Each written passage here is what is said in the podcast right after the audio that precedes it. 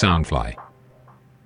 Hello，大家好，欢迎回来南洋奇闻，我是扎古叔叔。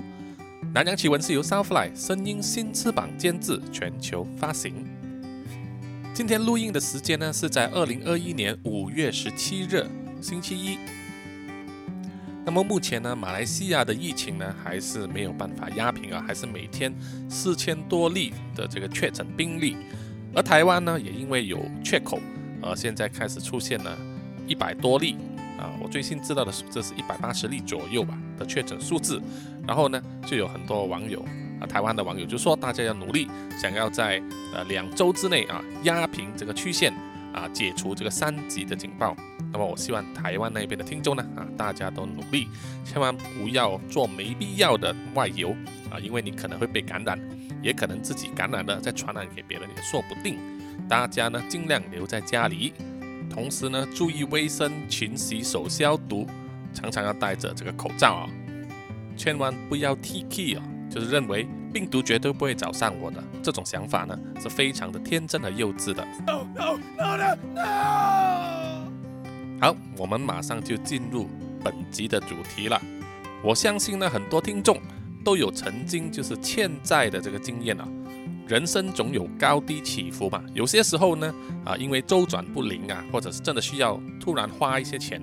那么你自己的钱不够，那么只好去借贷了。不管是跟朋友借、跟家人借，或者甚至是啊跟其他银行啊使用那个透支的账号，或者是使用啊信用卡。啊，暂时来啊支付一些账单，这种经验呢，很多人都有的，是非常正常的。啊，为了念大学，我们必须借那个学贷；买房子必须跟银行借房贷，然后每个月分期付款。买车也是一样，除非你是现金支付嘛，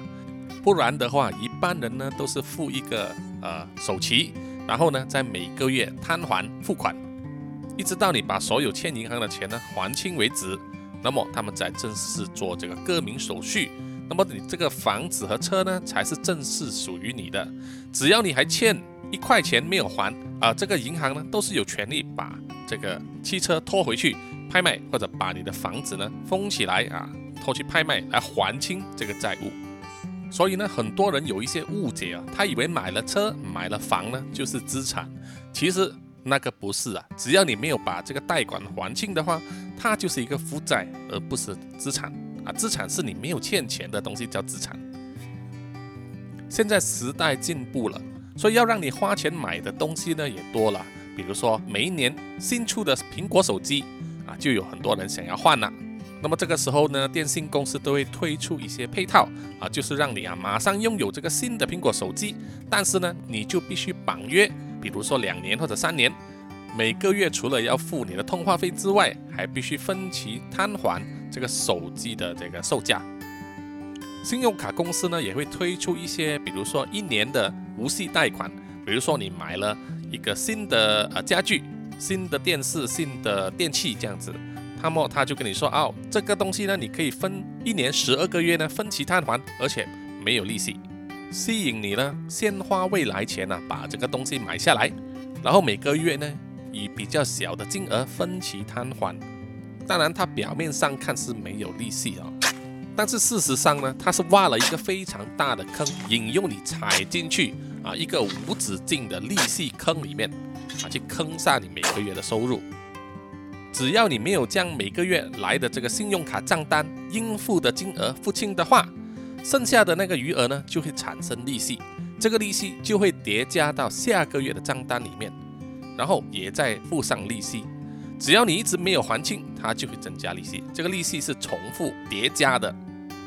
这个信用卡的利息呢，可以高达每年呐百分之十八到二十五，这个已经接近是合法的高利贷了哈。所以各位听众，如果你有信用卡的债务的话，应该把还清这个信用卡的债务作为你人生的第一个要务，而不是存钱放银行那个定期生利息这样子。因为一定要先解决负债，你才有可能去储蓄。因为负债的利息呢，都是高过储蓄所给你的利息的。就好像你用一个水瓶来装水，流进去瓶子里面的水就是你的薪水，每个月的收入。而瓶子如果有破洞露出来的话呢，啊，从底部露出来的话呢，就是你的负债了。那么如果你不先把这个洞填平，你这个水平就永远没有办法渗水。那么现在很多年轻人呢，也很注重这个消费啊，他们就是觉得说呢，理财是以后的事，我现在呢想要先享受，每个月发薪水的时候，我就先去吃一顿好吃的啊，海底捞啊，韩国餐呐。什么网红名店呐，这样子，然后每天呢都要喝一杯星巴克或者是珍珠奶茶，一定要买几件新的衣服来穿，然后哦新的球鞋出来了，Adidas、Nike、New Balance 啊就要买一双，即使你同一时间只能穿一双。好，买了新衣新鞋之后呢，就要马上去一些网红打卡地点啊，咖啡厅里面呢，就是。摆一个很好看的姿势，要拍照上传去 IG 啊，再写一些很有文青气息的文字啊，再写一些鸡汤文呐，富有情怀的诗句啊，这样子就想要得到朋友的点赞或者是转发啊，有朋友点赞非常的开心，但是月尾信用卡账单一来的时候，就发现自己入不敷出了，下个月可能你面包都没办法吃。啊，这个时候应该怎么办啊？只好找父母，父母的钱也是很辛苦挣回来的，为什么他们要替你还债呢？在对岸的话呢，还有那种小额贷款呢，比如说花呗啦，啊，很多年轻人都使用花呗，它让你很容易能够借到钱出来呢消费，即使每个月只有两三千，但是呢就想要买好几万的包包啊、新衣啊，甚至呢有些人来买车。啊，还不起这个花呗的钱的时候呢，他就会停了你的账号，连带呢绑在一起的这个什么微信支付啊、支付宝全部都停了，你没有办法用钱。新闻呢，在网络上大家相信都看过哈。所以在这个世界上啊，不管是资本主义社会，或者是新时代的社会主义国家呢，一样有很多负债的人，很多人呢因为还不起这个债务啊。而感到绝望，甚至会自寻短见自杀。那么，如果啊，我是假设说，如果有一个人呐，跟你说他可以有方法让你的债务一夜之间消失不见，你愿意相信他吗？啊，这种说法，各位听众听了，你心里会不会为之一震呢？这个世界上真的有那种霸道总裁啦？让你不想努力的阿姨呢，可以为你解决债务问题吗？有可能有吗？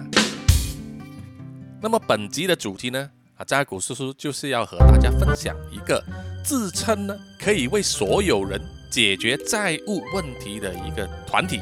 这个团体呢，在二零一零年成立，来自印尼爪哇岛北部一个叫做 Sebron 的城市啊，那是一个很小的城市，大约只有二十万人口。这个团体呢，这个组织哈，它叫做 Susindo World Trust International Orbit，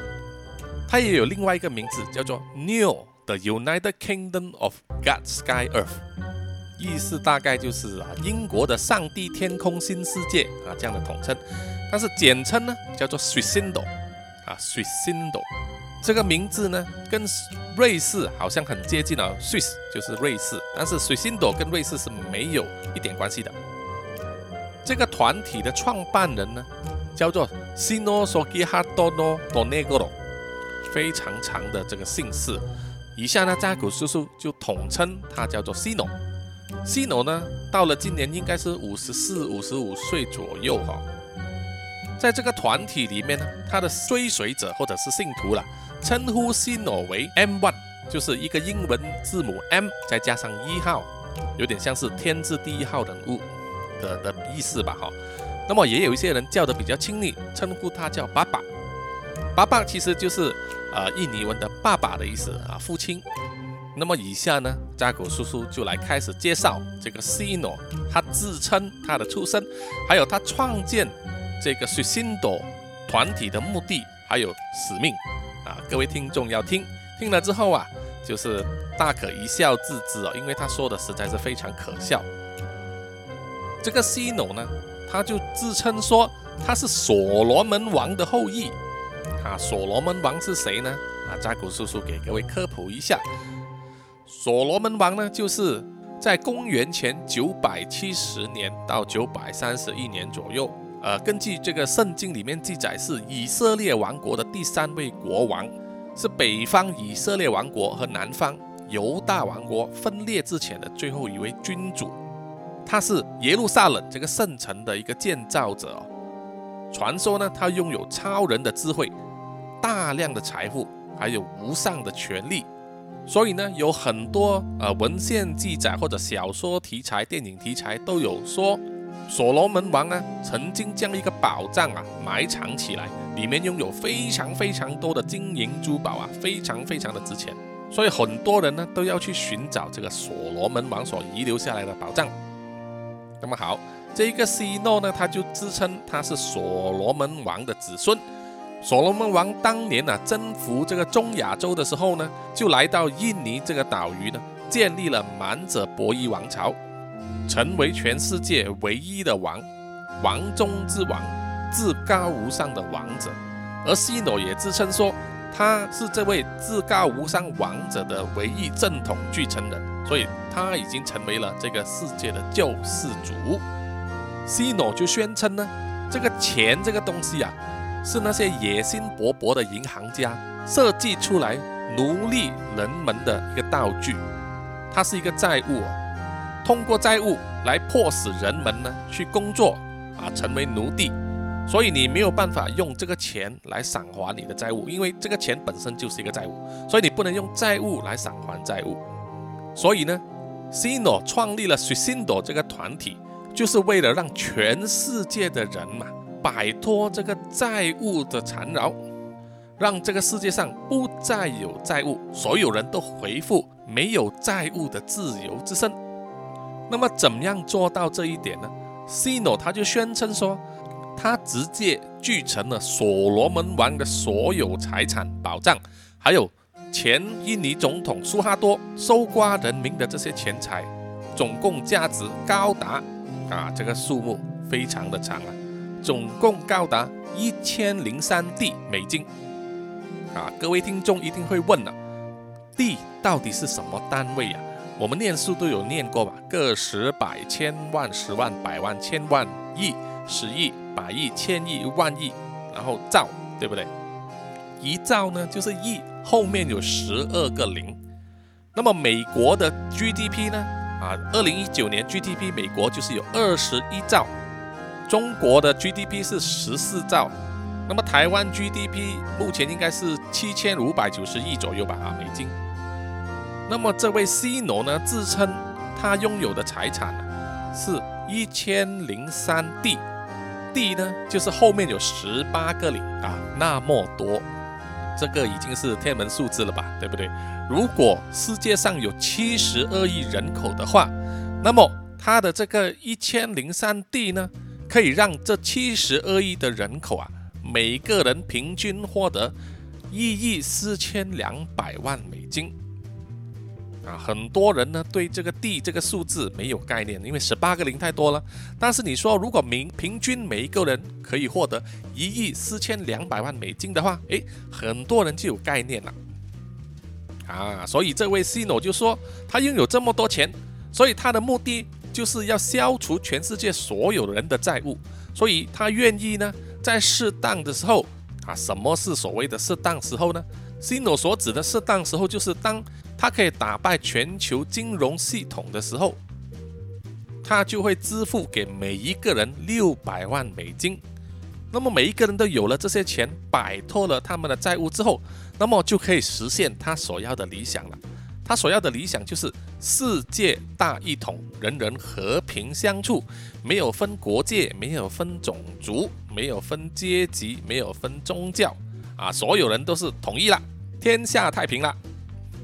那么这个首领西诺呢，他就宣称说，前美国总统啊被刺杀的那位 John F Kennedy 就是肯尼迪总统了，跟他有同样的信念啊，甚至和他就是志同道合，想要做一个没有债务、世界和平的社会，结果呢就被人家暗杀了，所以影响了他们这个计划的运行。西诺就宣称说啊，他有很多很多的敌人啊，包括那一些银行家、野心家、世界各种各样的霸权家族啊，都想要暗杀他，所以呢，他就长期躲在印尼 Sebron 这个小地方啊，足不出户，就是不要给机会有外人呢可以暗杀他。希诺也对他的信徒宣称说，他拥有并且掌控了 UN，就是联合国、梵蒂冈。还有这个国际警察 Interpol 这个组织，甚至宣称呢，他拥有核武器。各位听众听到他的宣言之后啊，啊，是不是觉得完全就是无稽之谈呐？根本就是胡说八道、乱吹一通。但是 s i n d o 这个团体呢，在二零一零年成立之后啊，迅速的发展，它在全世界啊，包括美国、澳洲、非洲、亚洲。欧洲都有它的分部以及信徒啊，人数呢超过一百万人。当然，在印尼本土呢也有它的信徒啊，非常非常多。从他成立这个水星朵团体之后啊，每天都有很多慕名而来的这一些信徒呢，去他位于这个 Sebron 的住家里面呢，去向他朝拜。那么 Sino 也会挑选一些对他忠心耿耿、拥有相同理念的信徒啊。会赐予他们一些衔头，并且呢，要他们为他办事。比如说，来自英国的这个信徒呢，他就会封他为英国的秘书长啊；来自欧洲的，他就说你是欧洲的总理。然后这个来自埃及的，他就说哦，你是埃及总理的秘书。那来自美国的，就是美国总统的秘书了。全部这些字写呢，都是由西诺一个人赐封的。那么这些收到他赐封衔头的人呢，就会在他的国家里面呢，大力的去推动水星朵的影响力，还有他这位爸爸、这位领袖西诺的理想，还有那个宗旨。这个水星朵团体到底是怎么样去招募他们的这些信徒呢？他们的主要目标就是中下阶级的人士，当然也包括一些中高收入的人，有负债的烦恼就是他们的目标。所以他的团体里面的信徒啊，也有医生、律师啊这些专业人士。虽然他们的收入高，但是他们也有可能会负债。这些信徒呢，就对他们的目标宣扬说：“啊，我们这个水星朵的组织就是要专门为全世界的人摆脱债务的烦恼和问题。所以一开始呢，你就必须加入我们的这个团体，先要支付相当于七十五美元的会费。”七十五元加入会员呢，其实也不贵嘛，只有两千块新台币啊，对不对？但这个只是前菜哦。加入了之后，你必须要参加一个他们特别为你重组债务的课程。上了这个课程之后呢，你的债务就会消失不见了。那么这个课程呢，收费就是四百美金，四百美金相等于一万一千多台币。也不算太多，有些人呢可能稍微辛苦一点，挤一下或者借一点也凑得到这个数字。但是在印尼的话，大部分低收入的人呢，其实这个数字对他们来说是相当大的负担。但是还是有有人愿意啊来凑齐这个四百美元购买这个课程。那些支付了四百美元上了那个脱离债务的课程之后呢，就会收到一张证书。那张证书上面呢就写明了。啊，我们这个水星朵呢，在某家某家银行里面拥有这个账号，里面一共储存了多少百万、千万、亿的金钱在里面。那么我们以这个钱作为担保呢，就通知银行说，你们应该马上取消某某某某人所欠你们的所有这个欠款和债务。根据媒体的报道，还有 YouTube 上这个影片呢，一位来自美国加州的狂热信徒啊，是一位妇女。名字呢叫做 Kimary Ted，记者就采访了这一位 Kimary 啊，问他是怎么样认识并且加入了水星朵这个团体的。这位 Kimary 呢就说他在美国加州的时候啊，被这个 IRS 就是 Internal Revenue Service，就是美国的啊内部税收局吧，啊追讨一万美金的这个税金。那么拖欠了这个税金，再加上利息呢，当然要支付超过一万美元了。多次的追讨呢，让这位 Kimary 觉得非常厌烦，他就尽量的去躲避。然后呢，之后啊，他就收到这个来自黑帮成员的恐吓，就说他们要代为追讨这一万多美元的税金。这一点呢，就让 Kimeli 觉得非常害怕。他说他在那一段彷徨无助的日子啊，突然有一位朋友呢，就介绍他去这个 Sucindo 这个团体啊，宣称说可以帮他解决他的债务问题。那么你只不过是需要加入这个会员，支付会费，并且呢购买四百美元的这个课程哦，是一个线上课程。那么呢，你的债务问题就可以解决了，一劳永逸。Kimary 就说，他当时是抱着姑且一试的心理啊，就支付了这四百美元，并且完成了这个课程。然后呢，然后他说啊，这个 IRS 和黑帮成员就没有再拨电话来跟他讨债了啊，所以呢，他就对 s i n d o 这个团体的帮他消除债务的问题的能力呢深信不疑。于是他就离开加州，来到印尼 s e b r a n 这个小城市啊。成为他的领袖 Cino 的忠实粉丝、狂热信徒了。那么记者呢，就想要请这一位 Kimary 啊，比较确切的描写这个债务是怎么样不见了呢？Kimary 就回答说：“啊，IRS 就不再打电话给我了啊，那个债务就是消失了啊，所以我才来到印尼嘛。”他这一个回答的方法，大家就觉得说啊，他好像是在闪避某一些关键问题啊。就像是一厢情愿觉得说他那个债务就是被清除了，那么 I I S 没有拨电话给他，可能他换了手机号码，他刻意的隐藏他的身份，躲在印尼。那么 I I S 当然是没有他的新手机号码嘛，所以就还没有找到他。但是不代表永远找不到他。那么记者呢也有去访问其他的在地的印尼的信徒哦，这些信徒啊，他们在签了这四百美元的课程之后。C 诺呢就会发给他一张证书，宣称说有了这一张证书啊，他们的债务呢就会被一笔勾销啊，所有的银行都不会向你追债的了。那么信徒们都是信以为真了。当银行向他们追讨这个债务的时候，他们就拿出这一张证书，就说：“诶，我已经参加了这个 s i n d o 他们说我们的债务已经还清了啊，扯平了，两不相欠。”当然，在银行的角度。这不可能会发生的吧？那么媒体记者呢，也有去采访啊 s b r o n 当地的一家银行，应该是叫做 BRI 银行，访问了银行分行的经理。这位经理呢，就跟记者分享了他们所面对的 s i n d o 所造成的问题，比如说他们会面对呢，这一些欠债的呃信徒啊，就拿着那个证书来到银行说啊，他们的债务已经还清了。那么银行当然是出示电脑的证据啊、欠款单啊这些东西来证明说没有你的债务还在，你必须如期缴付。那么这些水信斗的信徒呢，就会带着十几个同样是信徒的人一起在银行这边呢，就跟银行的职员理论了。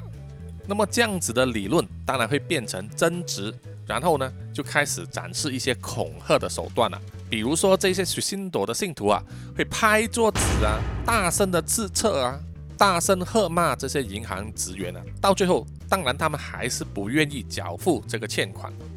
银行经理呢，有展示给这位记者啊，他们所收到的这个水星朵所开出的那一张证书的复印本，并且呢，也有一些水星朵的文件啊，说明说他们在这家银行有多少多少钱的存款。这位经理直接就说明了，这个银行账号是不存在的，账户是假的。他有一个很明显的例子，就是说，徐新朵自称啊，他们在这家银行拥有的银行账号号码是十五个数字的，但是这家银行经理就说，我们银行的银行账户都是只有十个数字。那么他们宣称在这个银行账户里面有钱，根本就是胡说八道嘛。当媒体记者呢，把他们的所见所闻还有影片呢播放出来之后啊。就引起全世界各地媒体的关注了，就吸引了更多媒体要来到印尼呢采访这位是新朵的首领西诺。那么针对这些媒体的发言啊的问题呢，西诺都坚称说啊他拥有的钱是真的，那些诬赖他的人呢只是想要损坏他的名声，那些不愿意承认他的证书有效的银行啊以后都会面临他的经济制裁。他甚至说啊，他还考虑过要跟这些人呐开战。那么记者就问他，怎么样开战呢？你有军队吗？那么这个 C 诺就说啊，如果我要开战的话，用核武器可以吗？但是全世界都没有人正式使用这个核武器，那么使用核武器有什么意义呢？啊，各位听众呢，可以察觉到西诺是在闪避记者的问题啊。记者又问了：“你到底现在拥有的资产有多少？”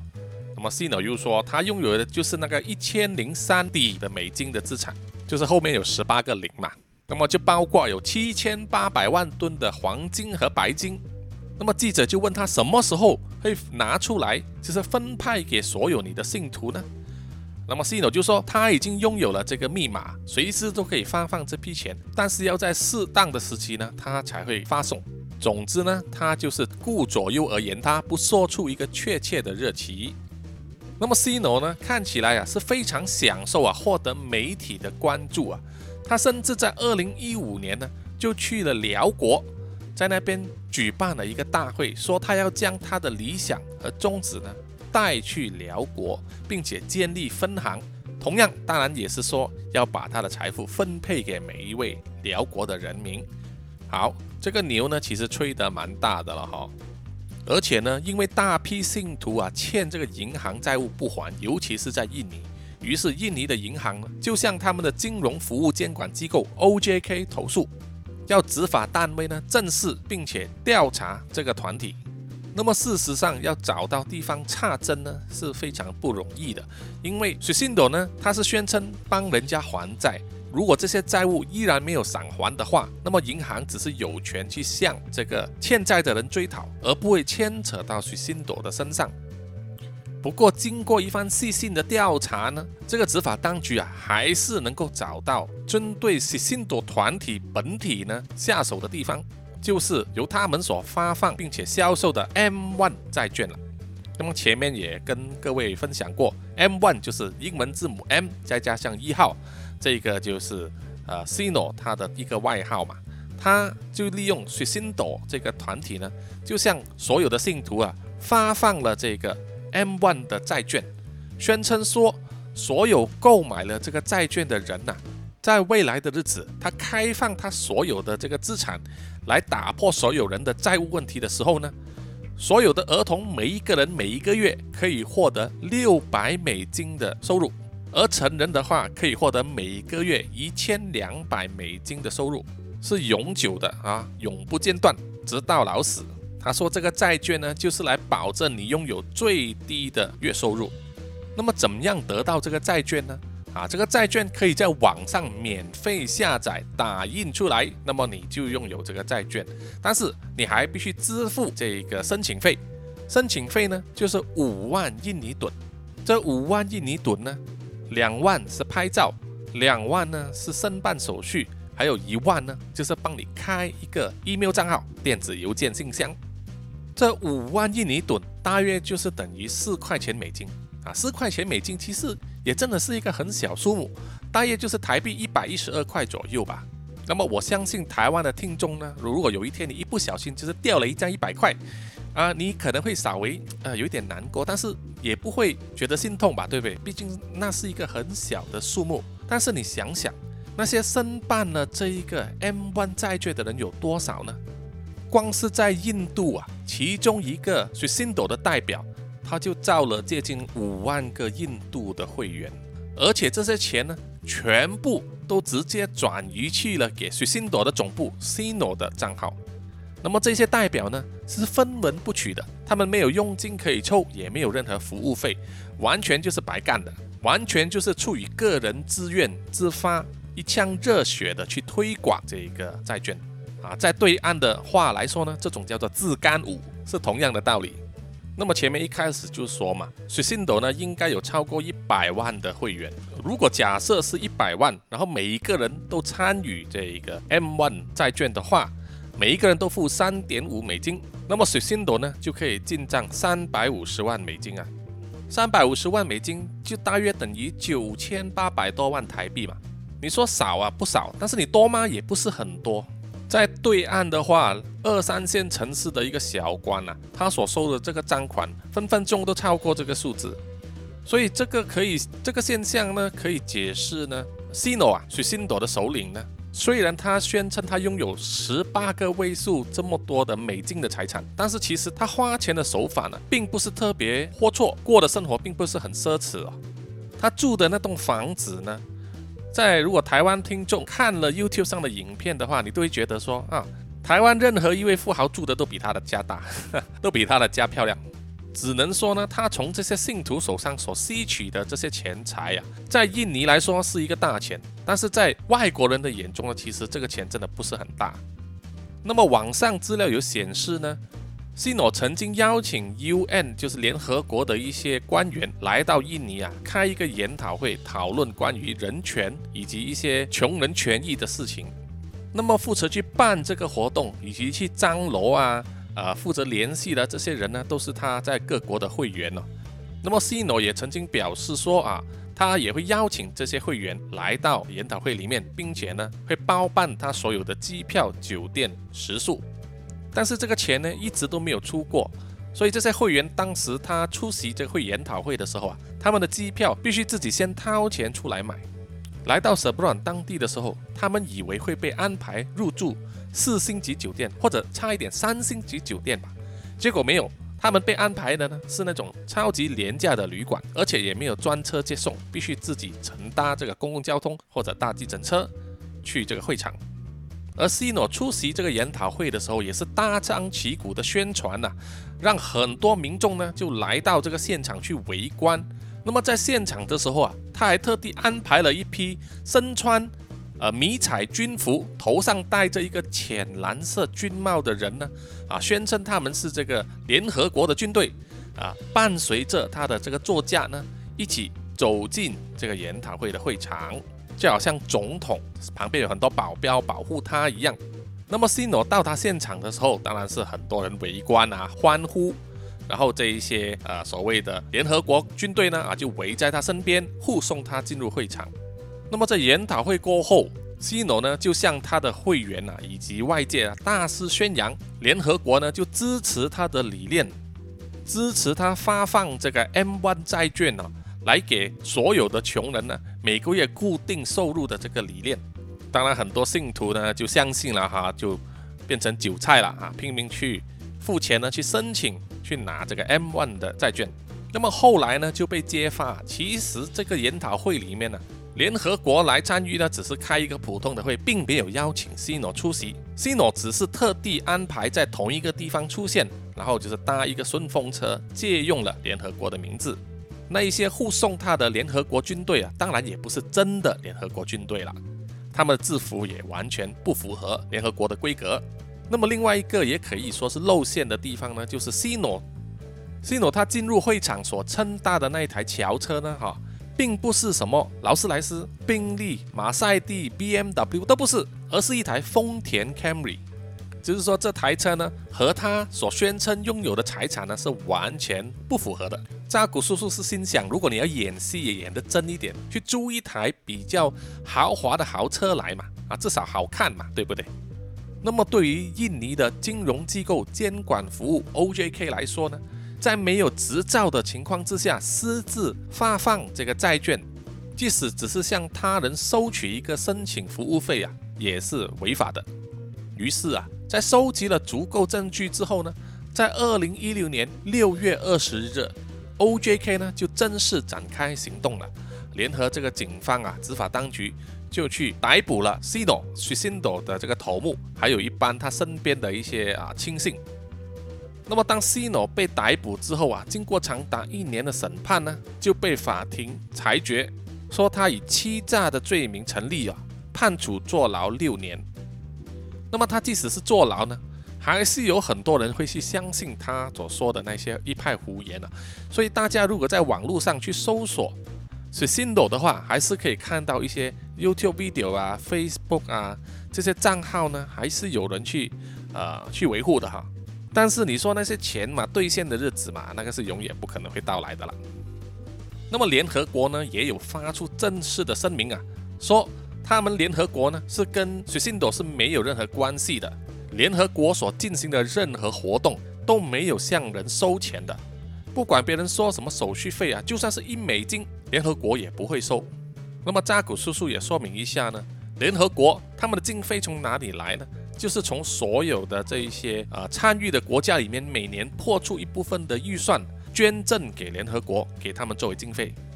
那么那些支付了手续费，在等待这个 M1 债券啊兑现的日子，也就是在二零一七年的时候，可以每一个月收到他们这固定的六百或者是一千二美金的日子啊，却永远都没有到来。那当然，就有人会拿着这个债券啊去。那些银行那边啊，说要求兑现了，因为这个就是当时这些水星朵的信徒啊跟他们承诺的，结果当然是一毛钱都拿不到了，对不对？但是还是有很多人呢，啊，宁愿选择相信水星朵的这个诺言呢是真的，这个债券是真的，不愿意承认呢他们是被骗了。我相信各位听众啊，听了这个水星朵的故事之后啊。他们所说的什么理论啊，这些胡说八道的东西，一定可以发现根本就是漏洞百出的，对不对？比如说，没有证据可以证明所罗门王和这个西诺有什么直接关系。第二，他宣称呢，他继承了这个所罗门王的宝藏，还有就是印尼前总统苏哈多所留下来的这些钱，都给他啊储存在各大银行里面，但是他永远不会说出是哪一家银行，还有什么账号。第三就是他发出给那一些人说，银行会帮你取消你所有欠款和债务的那一张证书呢，里面所列出来的银行账号都是不存在的啊，这个已经有银行那一方面的证实。这样子的做法呢，取消一个债务啊，也完全不符合银行的作业手续这个规范，只是用来欺骗一些没有常识的乡民啊。那么第四点，在他的这个 M1 债券里面呢。证书上有写明说，他这个债券的钱呢是受到各国领袖的认可啊，并且提供保证。这些人物里面就包括了英女王伊丽莎白二世。会相信这种说法的人也是没有脑的。就是说，一个英国人，而且还是皇室成员，怎么会承认你一个印尼人的银行账号啊，并且做出保证呢？这个就好像叫美国总统去管刚果共和国的钱一样。隔壁老王要来管你家小孩的零用钱一样，完全不符合逻辑的。第五点也是最后一点，也是整个故事里面最大的漏洞，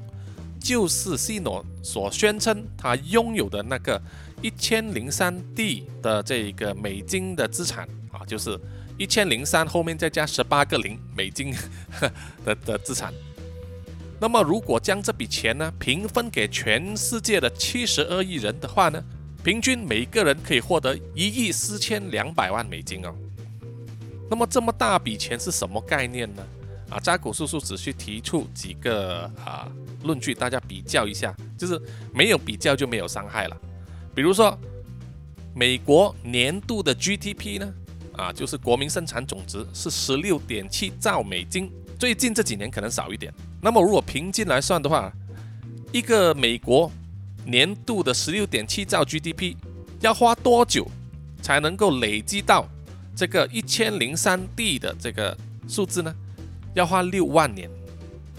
那么如果以整个世界的 GDP 来算，全世界的 GDP 累计下来呢，大约是七十五兆左右。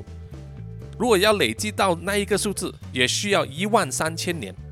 也就是说，这一万三千年里面，所有人都不花费，把所有钱存下来，就能够存到啊那个数字了。这个是完全是不符合实际的吧，对不对？不符合逻辑的。再加上一个比较，就是说，全世界最大的银行集团啊，就是美国的 J.P. Morgan，摩根大通嘛，啊，世界 Number One 顶级的银行集团了。它的集团的资产呢是二点四兆美元，二点四兆美元。那么银行的二点四兆这个资产呢，不会是全部都是顾客存的钱嘛？对不对？有一些是他们自己买的资产。那么一般上啊，我们算平均来算，一半是顾客所存的钱，就是有一点二兆。因为顾客的存款呢，对银行来说其实是一个负债，因为你必须支付利息嘛。